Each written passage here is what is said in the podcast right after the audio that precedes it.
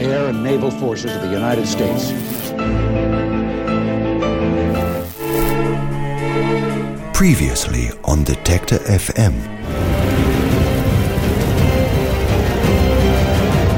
Serien im Gespräch.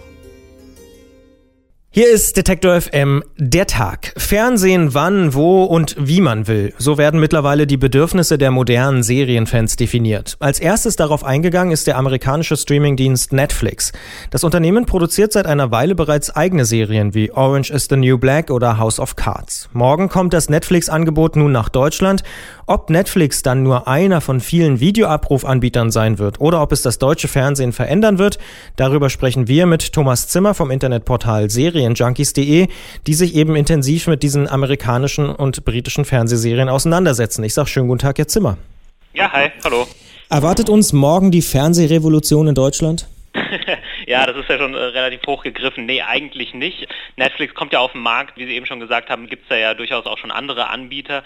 Deswegen zuerst mal keine Revolution, denn die Sachen gibt es ja durchaus schon. Also ich kann schon Video on Demand bei zahlreichen Anbietern in Deutschland nutzen. Es wird aber trotzdem interessant zu sehen, wie so jemand, so ein großer Player, sage ich mal, wie Netflix, äh, hier den Markt auf jeden Fall nochmal aufmischen könnte. Wer sind denn die größten Konkurrenten? Gut, wir haben da Anbieter wie Maxdome, wir haben Watch Ever, was ja erstmal nur in Deutschland gestartet ist, genau wie Maxdome. Und wir haben natürlich aber auch äh, einen anderen sehr großen Player mit Amazon Instant Video. Amazon hat ja damals äh, Love-Film gekauft, das war auch eine, eine Online-Videothek, wo man DVDs und Blu-rays bestellen konnte, wie es einst bei Netflix der Fall war und dann auch auf Streaming umgestiegen sind. Amazon hat es aufgekauft und präsentiert das jetzt unter Instant Video. Was haben wir noch? Video Load. Äh, man kann über die PlayStation und über das Xbox Network Videos abrufen. Man kann das über den Google Play Store machen. Man kann das über iTunes machen. Also es gibt äh, sehr, sehr viel Auswahl. Und da wird sich dann natürlich zeigen, ja, wer sich da mehr oder weniger durchsetzen kann. Würden Sie auch sagen, dass Sky einer der großen Konkurrenten ist?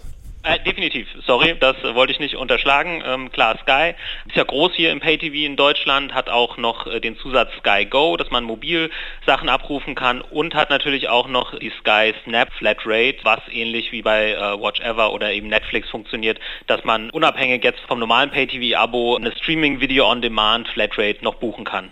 Jetzt hat ja Sky auch diverse Rechte verschiedener US-Serien sich in den letzten Jahren gesichert. Unter anderem wird auch das Vorzeigeprodukt von Netflix, nämlich House of Cards, bei Sky gezeigt, auch die kommende Staffel. Was darf man denn von Netflix erwarten, rein inhaltlich? Ja, das ist natürlich richtig, dass jetzt äh, Sky das so ein bisschen weggeschnappt hat. Äh, auch interessant, Sky hat heute seinen Deal mit HBO verlängert. Das gilt ja so als The Home of HBO in Germany, also von dem bekannten Sender in den USA werden die Serien exklusiv bei Sky gezeigt. Aber der große Vorteil von Netflix ist natürlich auch, dass sie schon seit einer ganzen Weile eigene Serien produzieren und da eben nicht nur mit House of Cards am Start sind, sondern noch eine ganze Menge andere Sachen haben. Orange is the New Black, Sie haben eine Comic-Comedy, die heißt Bojack Horseman. Sie haben noch einiges in der Pipeline. Sie haben einen riesigen Deal mit Marvel gemacht, wo sie alleine fünf Marvel-Serien bis 2015 oder ab 2015 äh, werden die bei äh, Netflix erscheinen. Und da wird es natürlich interessant, in dem Moment, wo Netflix sagt, so alles, was wir jetzt äh, selbst produzieren, kommt auch nur noch bei Netflix. Und ja, vorher wurde das eben lizenziert, aber jetzt ist das ja nicht mehr notwendig, wenn man auch sowieso mit seinem Portal in Deutschland am Start ist. Aber es kann durchaus sein, dass meine persönliche Lieblingsserie dann nicht bei Netflix läuft. Also man kann da nicht alles sehen, wie bei allen anderen Videoportalen auch. Richtig, da kommt es dann drauf an, äh, wer die tieferen Taschen hat sozusagen und wer die besseren Deals hat. Genau, die VOD-Anbieter haben meistens Deals mit den verschiedenen Studios. Der eine hat vielleicht äh, die Serien, die von Warner Brothers finanziert wurden oder ähm, der eine hat dann die Serien von Lionsgate und so weiter und der andere von HBO. Also da wird sich zeigen, wer sich was äh, sichern kann klar hat Netflix natürlich, dadurch, dass sie schon in verschiedenen Ländern aktiv sind und auch sehr erfolgreich sind, tiefe Taschen. Aber die hat äh, Amazon äh, zum Beispiel sicherlich auch und äh, Sky ist natürlich auch erfolgreich in Deutschland. Wo viele erschreckt sind, äh, waren so die ersten Ankündigungen, dass es diverse Till Schweiger-Filme geben soll, die Sendung mit der Maus und Stromberg. Ist der deutsche Nutzer wirklich so einfallslos, dass er Till Schweiger-Filme sehen will oder hat Netflix da schlecht recherchiert? Ach, ich glaube, so schlecht recherchiert äh, ist das gar nicht, wenn man sich die Zahlen von Til Schweiger Filmen im Kino äh, ansieht. Die sind natürlich unglaublich erfolgreich. Klar, es gilt halt, die Mischung zu finden man muss irgendwie die Serien-Junkies, wie wir sie sind, abholen, die irgendwie immer das Neueste vielleicht sehen wollen oder eher die neueren Sachen oder auch die vielleicht anspruchsvolleren Sachen und so. Aber es gibt natürlich auch ein Mainstream-Publikum abzuholen und äh, Familien mit Kindern und so weiter. Und von daher ist es natürlich nicht schlecht, sich breit aufzustellen. Streaming-Anbieter haben auch sehr viel Erfolg mit ihren Kinderserien. Mir hat das mal äh, ein Vertreter eines Anbieters gesagt und gesagt, wenn einmal die Kinderserien abgerufen wurden, dann kann man das seinen Kids schlecht verkaufen, wenn man dann das Abo kündigt. Ja, weil äh, gestern konnte ich doch noch die Sendung mit der Maus gucken, warum kann ich das heute nicht mehr? Also äh, sich da breit aufzustellen und auch wirklich auf den Mainstream zu gehen, ist keine so schlechte Idee wahrscheinlich. Also Sie gehen auch davon aus, dass Netflix dauerhaft auf dem deutschen Markt bleiben wird, weil sie auch einfach mittlerweile so groß geworden sind. Genau, denke ich schon. Also sind ja schon etabliert in anderen Märkten und wenn das jetzt, auch wenn es erstmal ein Verlustgeschäft sein sollte, weil die Lizenzen sehr teuer sind, wie gesagt, haben sie ja da äh, tiefe Taschen und auch schon Märkte, wo sie ihr Plus machen und sie produzieren ihre eigenen Serien. Deswegen, ich glaube, Netflix ähm, ist erstmal hier, um zu bleiben. Das auf jeden Fall. Jetzt ist aber Deutschland nicht gerade der innovationsfreundlichste Fernsehmarkt, wenn man sich das so anschaut. Also vor allen Dingen rein technisch, wenn man da mal genauer hinguckt. Deutschland ist eines der wenigen Länder, wo Bezahlfernsehen allgemein, früher Premiere, heute Sky, sehr, sehr lange gebraucht hat, um überhaupt rentabel oder sagen wir mal kostendeckend zu arbeiten.